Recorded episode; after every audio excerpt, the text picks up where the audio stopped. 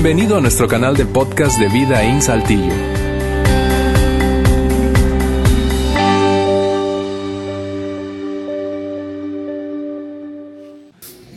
Gracias nuevamente por acompañarnos todas y todos aquí en Vida In o bien sea a través de nuestra transmisión en vivo en cualquier lugar donde te encuentres o incluso si estás escuchando este podcast, este audio después de que ya ocurrió nuestra reunión. Es un placer para nosotros tenerles hoy aquí, especialmente si esa es su primera vez o has venido un par de veces. Eh, es un honor tenerte en casa. Esta es nuestra meta. Queremos que te sientas cómodo, cómoda, que no haya nada raro, ¿verdad? Extraño. Eh, yo sé que si es tu primera vez aquí, esto, eh, la primera pregunta que te salta a la mente es, ¿realmente esto es una iglesia? Sí, esto es una iglesia. Somos medio em, aventados en intentar cosas cada vez em, eh, en nuestro lenguaje, cada vez más atractivas, cada vez más relevantes, eh, para que la experiencia de fe que puedas vivir en este lugar sea una experiencia extraordinaria y que al final de cuentas salgas de este lugar, quizá no creyendo todo lo que nosotros creemos, pero sí diciendo, ¿sabes qué? Eh, recibí, me sentí cómodo, recibí, la pasé bien, recibí un contenido útil y probablemente no creo todo lo que ellos creen, pero me, me encantaría regresar a este lugar. Esa es nuestra meta del día de hoy. Hoy estamos en la segunda parte de esta serie como lo decía Luis hace un momento, llamada voces. Lo que está en nuestra mente o estuvo en nuestra mente cuando preparamos, planeamos esta nueva serie, fue básicamente esta premisa, una cosa obvia y que seguramente tú y yo tenemos en común. Todos nosotros, eso es lo que tenemos en común, todos nosotros hemos tenido voces en nuestras vidas que han representado una influencia positiva. Todos nosotros, no importa si varias voces y muchas voces y en un momento determinado, si a lo largo de grandes temporadas de la vida todos tenemos o hemos tenido voces que han influenciado positivamente nuestra vida. Hemos dicho también que claro que nosotros podríamos identificar, siendo honestos, voces que han sido negativas, pero de eso no trata la serie. La, serie trata solo de voces positivas. En ese sentido, hemos, eh, te hemos animado, te animaba yo la semana pasada a hacerte una pregunta y que, y que resulta y sirve como una especie de inventario de esas voces en tu vida. Y la pregunta es la siguiente, ahí está en las pantallas. ¿Quiénes han sido? Pregúntate, ¿quiénes han sido esas voces que han influenciado positivamente tu vida? ¿Quiénes han sido esas voces en tu vida y en la mía? Y de hecho, no solamente hemos querido hacerte esa pregunta aquí mientras escuchas cada uno de los mensajes, sino que en el lobby, no sé si lo notaste al llegar, desde la semana pasada, eh, dispusimos una gran pizarra, ¿verdad? Con GIS, hay GISes allí, puedes tomar uno y está la misma pregunta con el nombre de la serie y lo que estamos es animándote a hacer un ejercicio. Un ejercicio es no solamente hacer ese inventario internamente, sino tomar un GIS y escribir allí en ese pizarrón quién ha sido una voz o algunas de esas voces positivas en tu vida. ¿Por qué? Porque al final de cuentas, en la serie, a lo largo de la serie o al final de la serie, ese es el gran takeaway que queremos que hagas, el gran to do. La tarea a hacer es, quiero que te acerques si es que esas personas aún las tienes contigo, no importa si cerca o no, y les des las gracias. Y les puedas decir, sabes que tú has representado una voz extraordinariamente positiva en mi vida. Y en ese sentido, esta es una de esas series inspiradoras. Esta es una de esas series inspiradoras. No todas las series en, Vida In, yo tengo que reconocerlo como el pastor de esta iglesia, eh, no en todas las series uno sale motivado, ¿verdad? Pero en esta serie queremos que salgas motivado, inspirada eh, y particularmente estoy súper contento y emocionado con la persona, hablando del formato distinto que hemos, eh, al que le hemos apostado en esta nueva serie de conversación y una especie de entrevista, ¿verdad? Eh, cada fin de semana estamos teniendo un invitado diferente y en el caso de hoy es una mujer. Ahora, mira, antes de yo invitar a esa persona, que es una gran amiga mía, aquí a conversar y que mientras conversamos yo quiero que aproveches eh, su propia historia personal, sus experiencias, para que, eh, tú sabes, en algún sentido muchos de nosotros nos atoramos en ciertos momentos de la vida pensando, esto solamente me está pasando a mí, nadie me entiende, nadie puede comprender lo que estoy viviendo. Y basta con escuchar a otra persona que vive algo similar o que ha vivido algo similar y lo ha superado para, para sentir un poco de alivio. Así que... Eh, te decía, en un momento más voy a llamar a esta mujer, es una mujer, y hablando de mujeres, las mujeres tienen un impacto extraordinario, un impacto extraordinario. La, semana pasada yo hablando de las voces que, las grandes voces que han influenciado mi vida, dos de las tres voces que yo mencioné, dos de las tres que mencioné, son mujeres, mi madre y mi esposa. Eh, tienen un poder, una influencia increíble increíble. Muchas veces subestimada esa influencia y ese poder por ellas mismas, por ti misma si eres mujer.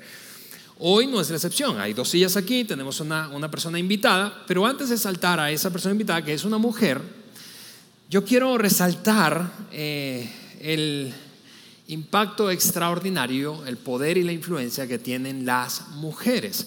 Muchísimas veces subestimada, subestimado ese impacto y ese poder y esa influencia por las propias mujeres, pero yo en mi, en mi vida, en mi propia experiencia de vida personalmente, la semana pasada yo te decía, las voces que han influenciado mi vida mayormente, dos tercios de esas voces, al menos las que mencioné la semana pasada, que son las voces más relevantes en mi caso, son mujeres. Yo hablé de un buen amigo y mentor que es, es el pastor de nuestro campus en Monterrey, se llama Roberto Bautista, con quien tengo una amistad de hace más de 20 años. Pero al mismo tiempo hablé de mi esposa y de mi mamá. Hoy eh, voy a hacer algo que quise hacer el domingo pasado, pero que no pude porque mi mamá andaba sintiéndose un poco mal. Y sencillamente quiero tomar un momento, un momento para, antes de invitar a esa voz que es una mujer, aprovechar hoy que vamos a hablar del impacto que tienen las mujeres en la vida de todos aquellos a los que alcanzan. Para... Ya me está temblando la voz. Leer esto a mi madre aquí como una expresión de reconocimiento, de honra por todo lo que tú has sido para mí. Y, y aquí va, tengo que leerlo porque si no me voy a hacer bolas. Es más fácil predicar que hablarte aquí en público, mamá. Eh, cuando pienso en ti, vienen tantas cosas a mi mente. Alguna de esas cosas ya te las he dicho, otras no. En cualquier caso, quiero asegurarme de expresarte todo lo que eres y has sido para mí a lo largo de este viaje mientras te tengo conmigo. Yo no quiero ser de esos hombres que le dicen a sus madres en la tumba cosas que debieron decirle antes. Y eso es lo que básicamente quiero decirte, mamá. Siempre has sido mi heroína siempre. Y hoy soy en muchos sentidos el resultado de quién eres tú. No solo es genética, es, es tu voz. Es esa voz que ha sido siempre una lámpara para mí, una influencia permanente y que ahora en mis cuarentas, siendo padre de dos, lo entiendo mejor y lo resumo en esta palabra. Gracias. Gracias por nunca dejar de ser quien eres. Gracias porque siempre has sido una mujer aguerrida, tajante, súper feliz, optimista, abnegada, generosa. Gracias por negarte tantas veces a ti misma para decir sí a quienes estamos a tu alrededor. Gracias por no derrumbarte cuando la vida se ha puesto difícil. Eso sigue inspirándome. Gracias por enfrentar la escasez con creatividad y buena actitud. Tú eres la muestra de que es posible hacer mucho con poco Gracias por tantas sonrisas y tanto optimismo. No solo yo me he beneficiado de eso, sino que ahora Eliana, mi esposa y los niños también eh, han recibido esa herencia tuya. Gracias porque sin saberlo me enseñaste el valor de la tenacidad y la determinación. Cuando se te mete algo en la cabeza, literalmente es imposible que alguien te lo saque. Gracias por ser tan tajante, aunque a veces es incómodo ser como tú dices, clareta siempre me ayuda a poner los pies en la tierra y nos da una dosis de realidad a quienes te escuchamos. Gracias por enseñarme que nunca se tiene tan poco como para no compartir algo con otro. Eres un modelo de generosidad. Gracias por modelarme lo que significa ser un buen administrador. La filosofía básica de arroparse hasta donde te llegue la cobija funciona. Gracias por decidir enfrentar la inconveniencia de ser madre soltera, cualquier otra mujer en tu posición pudo tomar el camino fácil y apretar el botón de reset y comenzar de nuevo. Gracias por enseñarme a ser humilde y seguro de mí mismo. Nunca te he visto avergonzada por lo que no sabes y eso nunca te ha, detenido para perseguir lo que quieres. Gracias por honrar a tu madre hasta el último día de su vida, literalmente. Eso me marcó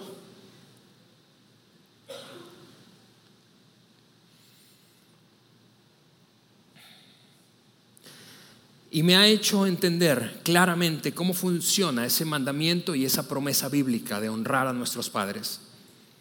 Gracias por enseñarme a valorar a todos, perdón, por lo que son no por lo que tienen.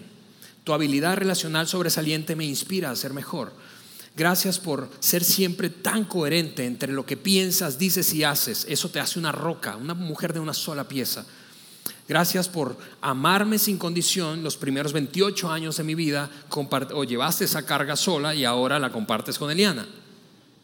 Gracias por enseñarme modales, porque mostrarme, enseñarme modales me demostró que la etiqueta es más que solo la apariencia social de saber usar los cubiertos en la mesa.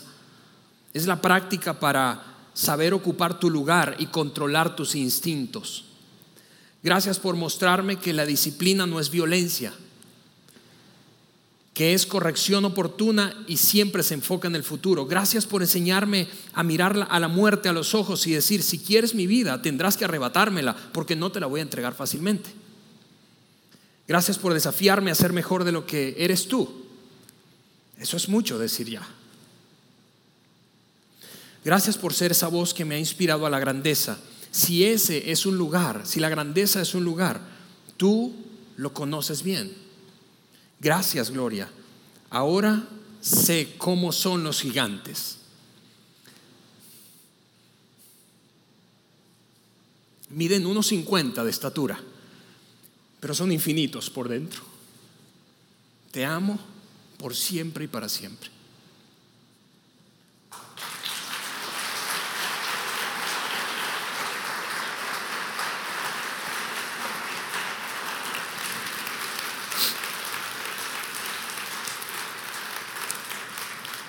Y, mira, yo, yo quise hacer esto por, quién es ella.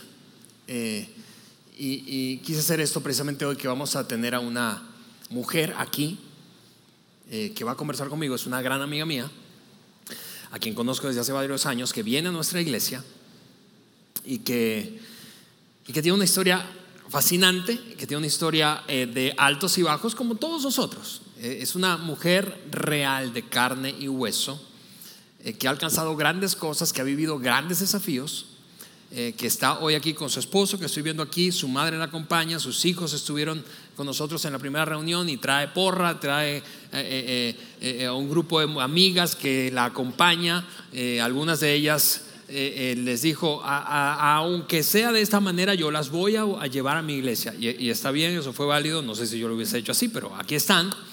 La, cosa es que yo he tenido la oportunidad de, estar en algunos momentos importantes de la vida de esta mujer. Eh, y en este caso de su esposo, Jorge, que está aquí, te repito, con nosotros.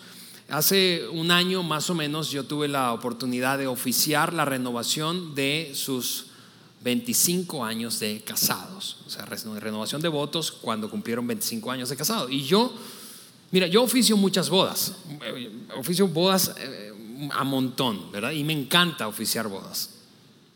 Pero, pero honestamente me gusta mucho más la renovación de votos. ¿Por qué? Porque una boda es un acto de fe. ¿No es cierto? Me aviento a ver qué sale de esto. E, y es fascinante ver a una pareja aventarse. Pero todavía es mucho mejor ver a una pareja mirarse a los ojos después de 25 años y decir, todavía quiero estar contigo. Y tuve entonces la oportunidad de participar en, su renovación de votos y he estado en un par de ocasiones en donde eh, eh, importantes para, para sus negocios, ¿sí? son una pareja de negocio, pero yo no quiero seguirte hablando más de ella, yo quiero que la escuches a ella, así que te pido que, te, que tú recibas con un fuerte aplauso a mi amiga Ceci Alejandro. Venga.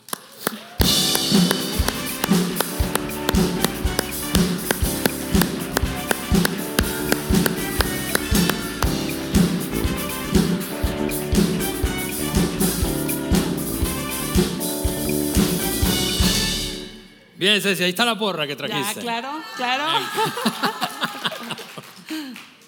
Mm. Hablamos muchísimo de ese tiempo, de ese momento, hace semanas atrás y de la idea de, tenerte con nosotros. Eh, gracias por eh, aceptar la invitación y estar compartiendo de un poco de tu propia historia de vida eh, con nosotros. Hay gente que te conoce sin duda, pero hay muchos que no te conocen. Gracias, Ceci. Gracias, muchas gracias por la oportunidad. Muy bien, estamos súper contentos. Ahora, mira, lo que vamos a hacer es, es lo siguiente. Eh, Para no suponer que todos se conocen, yo quiero que eh, hagas un breve repaso acerca de un poquito de tu vida. Es decir, yo sé que no naciste aquí, pero tienes muchos años aquí en Saltillo, como muchos de nosotros. Eh, tu esposo también es de otra ciudad, así que háblanos de eso, háblanos de un poco de tu familia y de ti. Ok, yo vengo de una familia de cinco hermanos, mamá, papá, eh, somos de Torreón, mi esposo y yo, y tenemos aquí viviendo en Saltillo, pues lo que tenemos de casados, casi 27 años, ya somos más zaraperos que Sí. laguneros. Eso. Entonces, este, pues sí, o sea, te digo, como, como, como te comentaba, somos cinco hermanos, mi papá, mi mamá, mi, mi papá falleció muy joven, a los 36 años, este, pues mi mamá se quedó con la carga de cinco hijos desde, desde que estábamos chiquitos, porque yo tenía 11 años y era la, soy la de en medio. Entonces, a partir de ahí, pues, pues la vida nos, nos dio un vuelco, porque cuando nosotros teníamos a mi papá, pues éramos una familia que no, no éramos ricos, pero pues tampoco éramos pobres, ¿no? O sea, no teníamos ninguna, ningún problema económico, ninguna, ninguna necesidad de nada económicamente. Fallece mi papá en un accidente, o sea, no una enfermedad, sino un accidente, y a partir de ahí, pues la vida nos cambió. Claro. Porque mi mamá era una mujer que no trabajaba, o sea, era una señora ama de casa, siempre dedicada a los hijos. Y pues en ese momento mi mamá lo único que sabía hacer era tejer, porque a ella le gusta mucho tejer y siempre desde que tenía siete años nos dice que ella tejía. Mi papá le había regalado recién, an- antes de fallecer, una máquina de tejer, no de coser, de tejer. Hacía suéteres, bufandas, chalecos, todo eso. Y con eso mi mamá nos sacó adelante los cinco. Wow. Eh, la, la- la- quiero rescatar un par de cosas de, ese- de esa parte de tu historia. Es que eh, pasaste bien rápido lo de la muerte de tu papá, fue una muerte trágica, decías, en un accidente, y eso los llevó a ustedes a enfrentar como hermanos eh, una nueva realidad, como familia en general, a tu mamá ahora viuda y a ustedes, porque tu mamá tien- tiene la misma edad que tenía Mi papá, cuando, sí, ¿Tu tenían papá? 36 años los dos, así es. Así que una mujer de 36 ahora, viuda, eh, levantando a cinco hijos. Y tú te repetiste algo que yo sé que es, es- es- sigue siendo un- una, una autodeclaración mm, con muchísima carga emocional eh, tras la muerte de tu papá y empezar a ver a tu papá, a tu mamá, perdón, eh, pues trabajar día y noche para poder sacarlos adelante. Cuéntanos de, esa- de eso mira, que te yo, repetiste. yo tengo en mi, en mi mente la imagen de mi mamá día y noche en su máquina tejiendo, día y noche.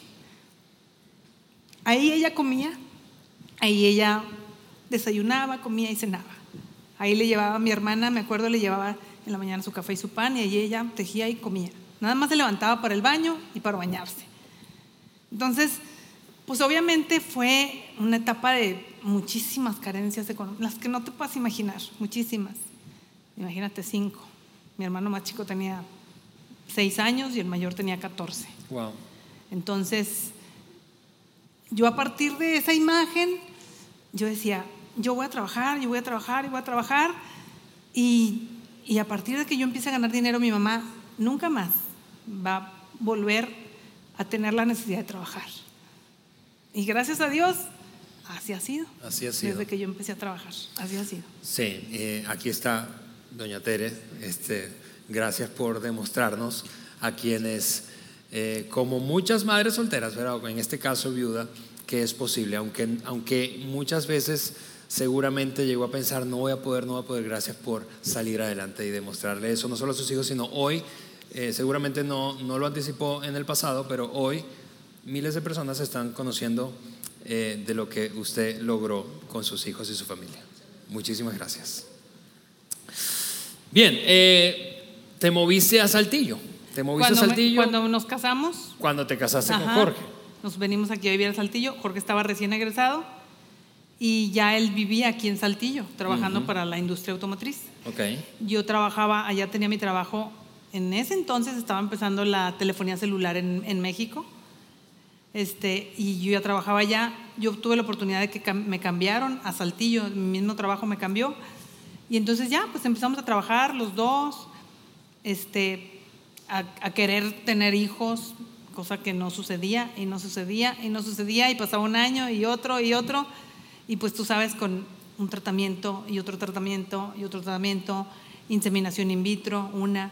inseminación in vitro, dos Fallidas. fallidas. sí. ¿Cuánto tiempo fue ese, ese Casi- periodo de casi nueve infertilidad? años. Casi nueve años. Casi nueve años. Sí. Y, y mira, eh, yo quiero hacer una pausa porque em, la experiencia de la, de- de la infertilidad eh, em, solamente puede ser eh, comprendida por alguien o alguna otra mujer que ha vivido lo mismo. Y, y- y seguramente, o probablemente en nuestra audiencia, aquí en el auditorio, viéndonos escuchándonos, hay mujeres que están atravesando eso en este momento y que se niegan a decir no puedo, finalmente reconocer esa realidad, porque hay, hay veces que decimos no podemos por como limitaciones autoimpuestas, pero en otras ocasiones no son limitaciones autoimpuestas, es la realidad que nos Así golpea es. en la cara. Sí. Eh, eh, Ceci, antes de avanzar, si tú pudieras decirle algo a esas mujeres que están atravesando un momento de infertilidad, ¿qué sería? Pues que, que tengan fe, que no quiten el dedo del renglón, porque finalmente si no pasa el hecho de que te quedes embarazada, puede pasar un milagro, como que llegue un niño a tu vida de otra manera y haces, cumples tu sueño como mamá, como papá, como familia. Yo creo que las mujeres que no podemos tener familia, tenemos muchísimo amor. Igual que las que pueden tener hijos, ¿no? Pero Sí. ahí está. O sea, eso nunca se acaba. Bien. Eh, eh, nueve años después, milagrosamente, llegó su primer hijo, Así es. que es Jorge. Cuando, cuando hacemos la segunda inseminación in vitro y nos dicen que no, que no pasó nada, que, que no pegó, pues al mes llega mi hijo. Increíble. Así es. Y tres años después, probaron nuevamente otra inseminación. Otra inseminación y llega mi hija. Y ahí llega. Sí. 20 años tiene mi hijo y 16 mi hija. 20 años tiene Jorge y Anilu tiene 16. 16. Sí.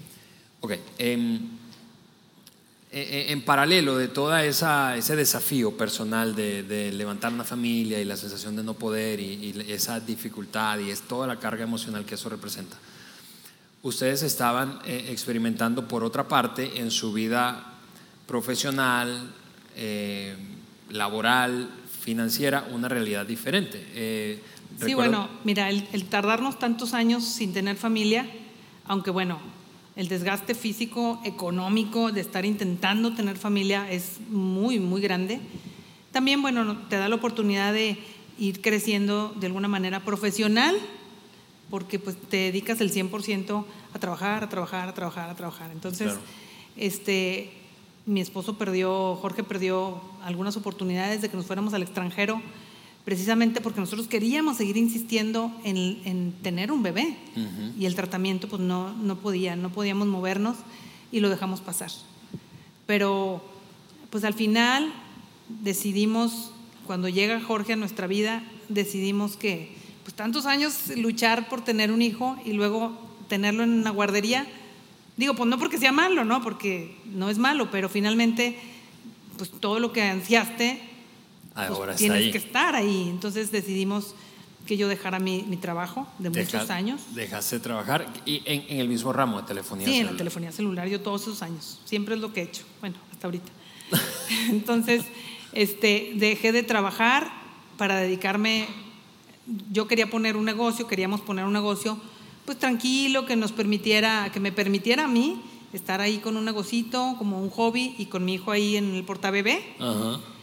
Y así lo hicimos. O sea, la verdad es que la empresa para la que yo trabajaba y, y- y mi director nos dieron la oportunidad de, de que yo me quedara como con la distribución aquí en Saltillo.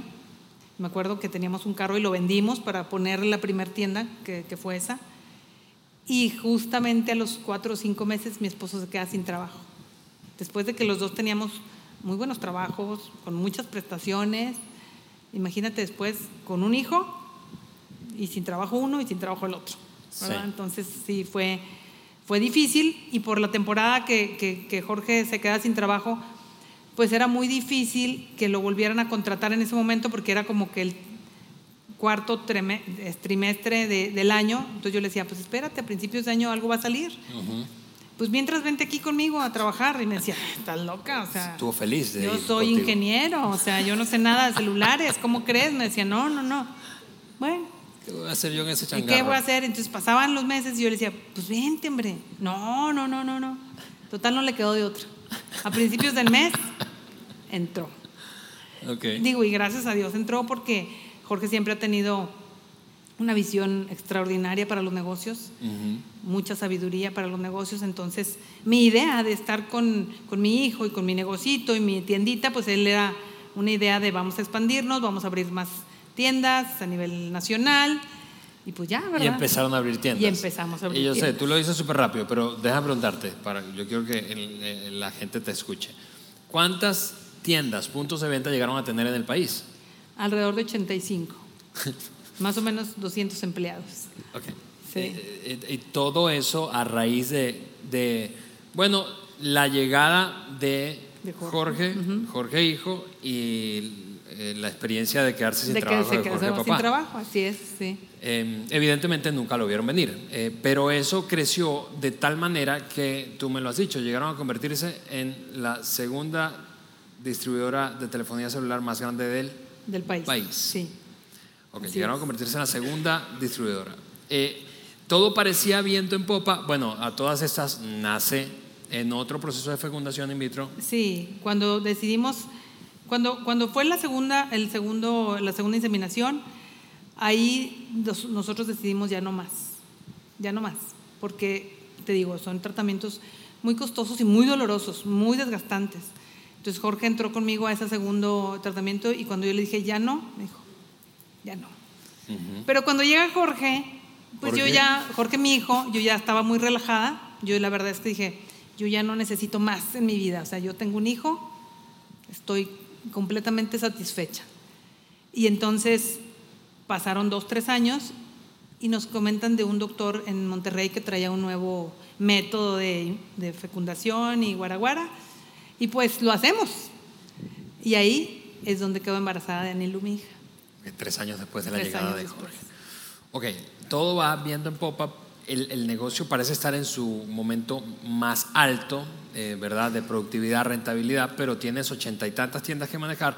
Jorge al frente de la estrategia de negocios y lo comercial y tú al frente de la administración. Y eso llegó a pasarte factura en tu propia En salud, la salud, ¿cierto? Claro, claro, ese, ese trabajo siempre ha sido muy desgastante, muy absorbente, muy estresante. Entonces, a mí me da una embolia hace cuatro años, pero una embolia que gracias a Dios no me dejó ninguna secuela, ni en ese momento que, que me dio la embolia a mí se me paralizó ninguna parte de mi cuerpo. Yo supe que tenía una embolia porque con un dolor de cabeza muy fuerte que voy y me hago un estudio y sale ahí que tenía un infarto cerebral y el doctor me dijo, vete al hospital en este momento. Entonces, ya ahí fue donde nosotros decidimos, vamos a, vamos a traspasar, a vender, a, eh, y, y así lo empezamos a hacer. Dos años después vendimos la empresa. Ya para esto nosotros teníamos el negocio que tenemos ahorita, que manejamos ahorita, que es una barbería, barbería, peluquería, spa para caballero. Y entonces pues ya, ya iba funcionando bastante bien. Tenemos ocho años con ese negocio. Que comenzaron mientras el otro estaba despuntando así como no- si no Así tuvieran es. nada que hacer, Sí, ¿verdad? sí, la verdad es que- De hecho, tú, tú me has dicho que tu mamá te regañó por haber empezado otro negocio. Estás Sí. loca, hija, ¿cómo se te ocurre? Como Me si decía, no, tuvieras- tienes nada que hacer, por eso vas a abrir el otro, ¿verdad? Pero fíjate, o sea, ya cuando, cuando empieza a despegar este, pues ya, afortunadamente nosotros ya vendemos la otra empresa y le- nos dedicamos. Nosotros cuando abrimos la barbería era de verdad así como que un volado, porque pues imagínate un spa para caballero en Saltillo, que es muy tradicionalista, donde los señores van a, aparte de hacerse corte y barba, a, un masaje relajante, un facial, este, un pedicure, un manicure, o sea, decíamos, Y, y Jorge, Jorge papá me contaba que en las primeras de cambio, cuando ustedes trajeron eso, que era un paradigma totalmente nuevo, Claro. algunas esposas llamaban molestas a la barbería diciendo, a ver, ¿cómo está eso de que le van a dar un masaje a mi Sí, esposo? claro, claro. Sí. Sí, Inclusive porque yo, había- A ver, no, este, mándeme una foto de la mujer que le va a dar que me masaje. decían, enséñame quién le va a dar el que masaje. asegurarme que Sí, sea fea. sí. Así es, así es. Eso es, eh, por eso dices que fue un volado, porque estaban eh, Sí. aventándose con un- una idea y un Claro. modelo de negocio diferente a lo Muy normal. diferente y aparte diferentísimo a lo que nosotros nos dedicábamos. Sí, exactamente, en paralelo, pues. Yo no sé, yo no sé hacer nada de cabello ni de barba nada. Pues, qué bueno que dices eso, porque el equipo de producción se convenció de que siendo tú dueña de Barber Spa, ¿verdad? tú eh, seguramente sabrías identificar a un hombre cuando requiere cuidado eh, em, eh, eh, facial, ¿verdad? Cuando está muy Sí. peludo o, o está Creo. sin afeitar. Entonces tenemos, los muchachos prepararon unas, unas fotografías de personalidades, personas, algunas personalidades, otras no tanto, ¿verdad? Pero eh, sin afeitarse, sin cuidado, ¿verdad? Y queremos preguntarte a ver si logras identificarlos Ok. y luego vamos a ponerte la fotografía de esa persona ya bien arregladita, ¿verdad? Ok, ok, ok. vamos a ver eso en pantalla y tú te vas a aventar a ver si, si, si le atinas. Vamos a poner la primera, esa primera imagen. A ver, ¿quién es ese? Ese está fácil. Este. Ay, espérame, se me fue. Tom Cruise. Tom Cruise. A ver, vamos a ver. Ese es Tom Cruise. Ah, cuando fue al Exactamente. barber, ya cuando fue al barber. Después de ir al barber spa. sí. Ok, el- el- la siguiente imagen vamos a ver si latinas. Ese, ese ¿quién es? Se apellida Fragoso. Ese es Luis Fragoso, míralo. Qué lindo se vería Luis con esa cabellera así. Ni- No digamos la barba, pero el pelo, mira. A ver, el tercer, la tercera persona ahí, ¿quién es? Ese no está tan fácil. Las más chavitas seguramente sí saben quién es. Ay, este, ¿cómo se llama este huerco? Ándale, Justin Bieber, sí. sí. A ver, Justin Bieber. Justin Ah, Bieber, mira, sí, pues. sí. Bien, tú eres, eh, eh, junto a Jorge, son los dueños de, de Barber Spa. Barber Spa. Ese negocio eh, que comenzaron hace Ocho 10, años, 8, ocho años y medio. Ujú. mientras tenían el otro. Pero cuéntame qué fue lo que pasó con el otro, porque luego entonces de que te dio ese infarto cerebral, ustedes decidieron hacer una pausa y se propusieron negociar, vender ese- esa... Así esa- es, esa- sí, vendimos, vendimos y, y pues ya nos quedamos nada más con el barber. Ok. Ya nada más. Ok, eh, eh, yo sé que esto es un detalle eh, logístico del negocio, pero eh, no, no, no lo voy a decir, pero no les compró cualquiera, les compró una de las mayores empresas de telefonía del Así, país. Sí, sí. Este, Sí. eh, y y, eh, lo, que- lo cual me lleva a repasar algo que mientras yo he- me he familiarizado con tu historia de vida y, y la de Jorge y tu familia, eh, en algunos momentos seguramente ustedes y tú personalmente llegaste a repetirte eso de no puedo, no podemos, no, no, no puedo seguir, no, no debo seguir, no puedo con esto, esto me sobrepasa, estoy mucho más grande que yo. Eh, Pues sí, la primera vez fue cuando, cuando buscábamos tener un bebé. claro. O sea, la segunda inseminación yo ya le dije, no puedo, ya, no puedo, hasta aquí. Hmm. Y la segunda, bueno, han habido muchas en mi vida, pero la segunda yo creo que fue cuando, cuando me dio la embolia y dije, ya no, ya no puedo. Claro.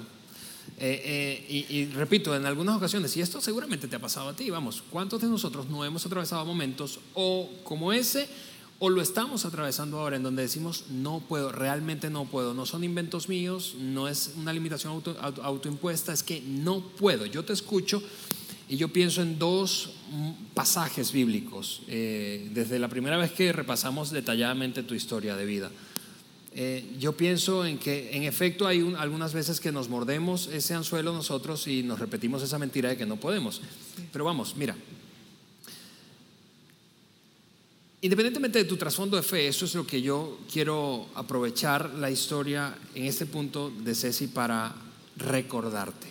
El apóstol Pablo, el famoso San Pablo, escribió en una de sus cartas a una pequeña iglesia que estaba en una ciudad griega llamada Filipos. Un pasaje súper famoso que incluso si jamás has leído la Biblia, si jamás has hojeado el Nuevo Testamento, probablemente lo has escuchado, incluso recitado. Ese pasaje dice, todo lo puedo en Cristo que me fortalece. Lo cual me lleva a recordarte algo. Ahora mismo quizá te estás repitiendo esa frase, no puedo.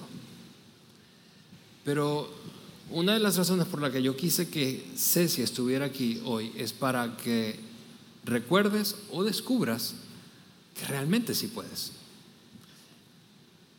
Porque Dios está de tu lado. Porque el Señor quiere lo mejor para ti. Tiene un plan, como lo hablábamos la semana pasada, pero mucho más importante aún, está a tu lado para enfrentar cualquier circunstancia. Y por otra parte, quizá tú piensas, sí, Alejandro, pero esto no es una limitación autoimpuesta, es una realidad, como le pasó a Ceci y a Jorge cuando enfrentaron ese periodo de infertilidad. no es cuento, no puedo, realmente no puedo. Bueno, en esos momentos yo, yo, yo, yo quiero sembrar esta, esta, este otro pasaje, este otro principio bíblico en tu mente. El rey Saúl, perdón, Salomón, el rey Salomón escribió en uno de sus tres libros la siguiente frase, hablando de la importancia de estar rodeado de gente correcta cuando sientes que no puedes. Mejor, él dijo, son dos que uno. Y no se refería a una relación matrimonial meramente. Mejor son dos seres humanos, dos personas que uno. Porque cuando uno cae, el otro lo levanta. Y ambos pueden ayudarse mutuamente. Pero hay del solo, ese sí está en problemas. Porque cuando cae no hay un segundo que lo levante. Así que, habiendo dicho eso, Ceci, yo sé que han habido voces a lo largo de tu vida que han servido como esa, esa persona que describía Salomón, que te han levantado, que te han animado. Háblanos de esas voces, pensando precisamente en el tema de gran tema de esta serie, que tú puedes identificar como claves de influencia positiva para ti. Bueno, mira, la primera fue mi mamá. Bueno, es. Porque mi mamá mm, siempre la voz que yo tengo de ella es el sí se puede, el, es la tenacidad, la constancia, el trabajo. Y te lo demostró, no solo con palabras. Y, y, la segunda es, pues Jorge, mi marido. Jorge es una persona muy, muy ecuánime, muy justa, este, muy amoroso, pero con, con los pies muy, muy en la tierra.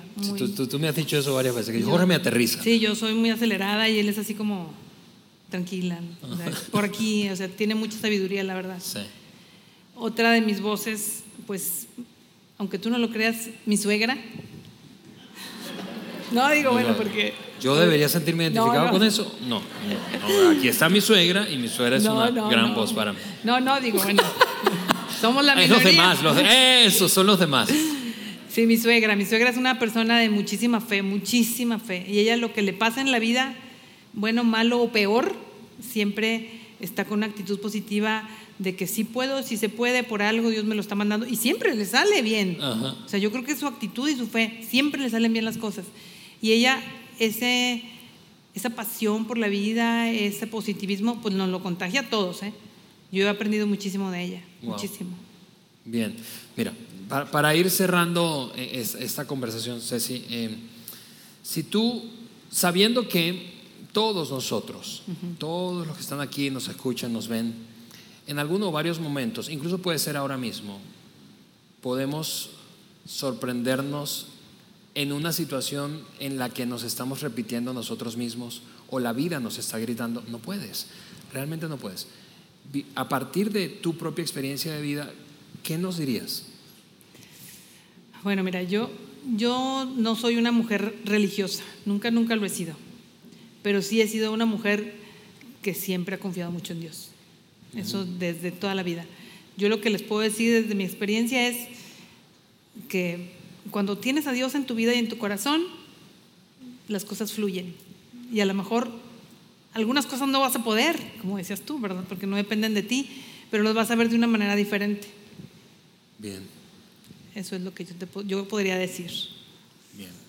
Imagina que tienes a cada uno aquí sentado frente a ti y los estás viendo a los ojos. Em, ¿Podrías decirle eso a esa cámara? Sí, que si ustedes tienen a Dios en su corazón, las cosas van a fluir, que si ustedes tienen a alguien que los ayude a salir adelante y no estén solos, las cosas van a fluir. Mi suegra siempre dijo y ha dicho, mírate pobre pero no solo. Wow. Y entonces es Sabio ese consejo. Es cierto. Bien, Ceci. Antes, de terminar, eh, eh, yo, yo te, decía que eh, me encantaría hacer algo antes del final. En un momento más yo vamos, vamos, vamos a, a, escuchar la interpretación de una canción, la banda va a acomodarse, vas a escuchar a una, una canción a la que quiero que prestes mucha atención a la letra, de esa, de esa manera vamos a cerrar esta reunión de hoy. Pero antes de eso, yo le pedí a Ceci que, que tomara un minuto o dos eh, para orar por nosotros, pensando precisamente, vuelvo a decir, en eso, en que todos nosotros en uno o varios momentos de la vida hemos llegado a la conclusión de que no podemos. O alguien nos está gritando, o la vida nos está gritando, no puedes. Que orara por nosotros, y, mira por qué, eh, antes de, que, de, pedirle que lo haga. Porque eh, eh, esto es un poquito de teología práctica. El Nuevo Testamento enseña que cada persona que ha puesto su fe en Jesucristo ha sido constituida por Dios en un sacerdote. Ahora, yo sé que eso es hasta un poco inconveniente en la práctica si lo piensas bien, en tu propia experiencia de vida, como yo, yo no voy a ser pastor, yo no voy a ser sacerdote, eh, eh, o en algún momento yo como que intenté serlo, pero no funcionó y nada que ver. Yo no, no estamos hablando de oficio, estamos hablando del rol, de la función. Es decir, yo entiendo que tú tengas una tendencia a mirar a personas que consideras autoridades espirituales, un pastor como yo, un sacerdote, un líder espiritual, y típicamente te acercas para pedirle, puedes orar por mí. Y, yo entiendo eso, está bien, y, es válido. Sin embargo, creo que muchas veces nosotros perdemos de vista esta verdad teológica que acabo de compartirte, que tú fuiste rescatado por Dios y en ese instante Él te dio la facultad de ejercer sacerdocio. ¿Qué significa eso, Alejandro, en la práctica? Básicamente esto es lo que hace un sacerdote. Va a Dios en el nombre de la gente y le dice, Dios mío, ayuda a esta raza porque están perdidos. Y vamos, tú has hecho esas oraciones, ¿no es cierto? Por tus hijos, por tu esposo, tú has dicho, Dios mío, no le entra, ayúdalo. ¿Sí o no? entonces tú sabes de lo que se trata el rol sacerdotal. Ok. Además, un sacerdote no solamente va a Dios en nombre de la gente, sino que va a la gente en nombre de Dios. En nombre de Dios. Y eso básicamente funciona así, orando por ellos. Por eso yo le pedí a Ceci que hoy ella juegue ese rol para ti y para mí. Así que yo te voy a invitar a que te vengas aquí conmigo al frente, Ceci, y tú ores por nosotros antes de eh, terminar este segmento. ¿Te parece? Para eso voy a invitarte sencillamente que inclines tu rostro solo para que no te distraigas. No hay nada espiritual en cerrar los ojos ni bajar la cabeza, pero solo para evitar distracciones. Ceci. Bendito Padre Celestial, te damos gracias, Señor. Yo te doy gracias por la gran oportunidad de poder convivir y compartir con toda la gente que está aquí, Señor. Yo te pido que se haga tu voluntad y que el propósito que tú que tú tuviste y que tú tienes conmigo y con toda la gente de este auditorio se haga, Padre, se haga realidad. Te pido que bendigas a cada uno de los que están aquí y de los que no pudieron venir, Señor. Que les des consuelo en cualquier situación que estén pasando, en su matrimonio, con sus hijos, con sus trabajos, en las escuelas, Señor. En cualquier decisión que estén a punto de tomar, que sepas, que sepan cada uno que tú estás con ellos, que si tú estás con todos nosotros, no estamos solos y que si Cristo está con nosotros, nos vamos a ver fortalecidos, Señor. Te pido que bendigas a, a, mi mamá, a mi familia, Padre, particularmente, Señor, a la gente que está enferma, Padre. Gracias, Padre, en el nombre de Jesús. Amén. Amén. Gracias, amiga mía. Gusto tenerte con nosotros. Muchas gracias.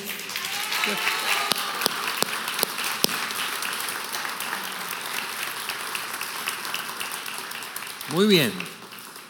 Como te anticipaba, esta reunión vamos a terminarla un, poquito diferente. Vamos a cantar una canción. Eh, y, mira, no, en este caso particular, típicamente queremos que te involucres cantando, pero en esta ocasión eh, no esperamos que te involucres cantando, pero sí que prestes atención a la letra. La interpretación es de una canción eh, en inglés, la va a cantar una buena amiga, otra mujer que son muy cercanos, ella y su esposo, a nosotros. Ella la has visto aquí en otras ocasiones. Ella se llama Laura Carpinteiro, es esa gringa pelirroja eh, que tú disfrutas cantar cuando ella nos dirige, pero va a cantar una canción, vuelvo a decirte en inglés, que habla un, bastante de esto que conversaba eh, hace un momento con Ceci y del, del, del gran tema de la serie, de las voces que tú y yo nos permitimos escuchar y del contraste que hay entre la mayoría de las voces que nos permitimos escuchar y la voz de tu Padre Celestial. Así que Presta atención a la letra, eh, disfruta eso como un momento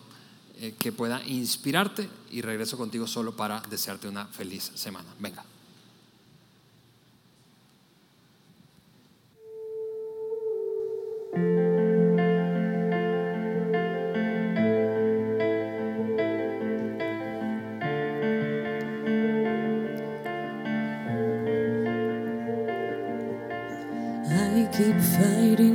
Voices in my mind that say I'm not enough.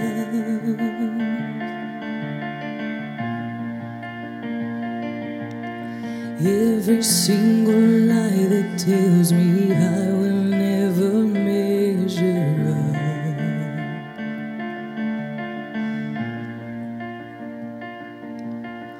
Am I more than just the sum of every high and every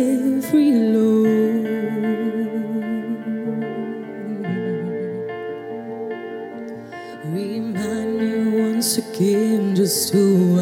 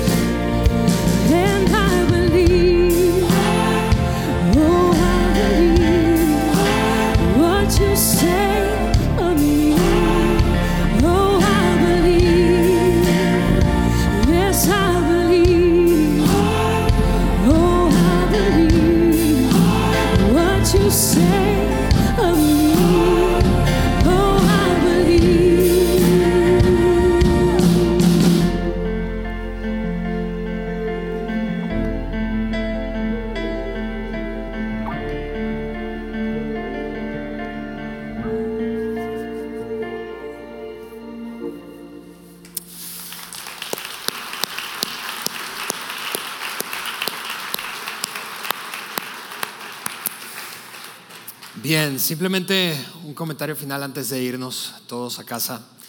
Eh, recuerda eso, recuerda eso. Hay, hay ocasiones en que tus limitaciones son autoimpuestas, cuando dices no puedo. En otras realmente no puedes. No puedes sin Dios, no puedes solo, sola, pero con otros puedes y con Dios definitivamente puedes. Con eso en tu mente te dejo, eh, no sin antes animarte a no perderte por nada. La tercera parte de esa serie Voces, tendremos a una persona que ha logrado cosas insólitas, literalmente insólitas, el próximo domingo aquí.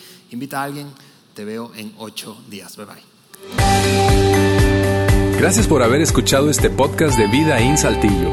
Si deseas escuchar estos mensajes en vivo, te invitamos a que nos acompañes todos los domingos a nuestro auditorio. Para más información sobre nuestra ubicación y horarios, entra a vidainslt.org o síguenos en nuestras redes sociales como Facebook, Twitter e Instagram. Nos vemos la próxima semana.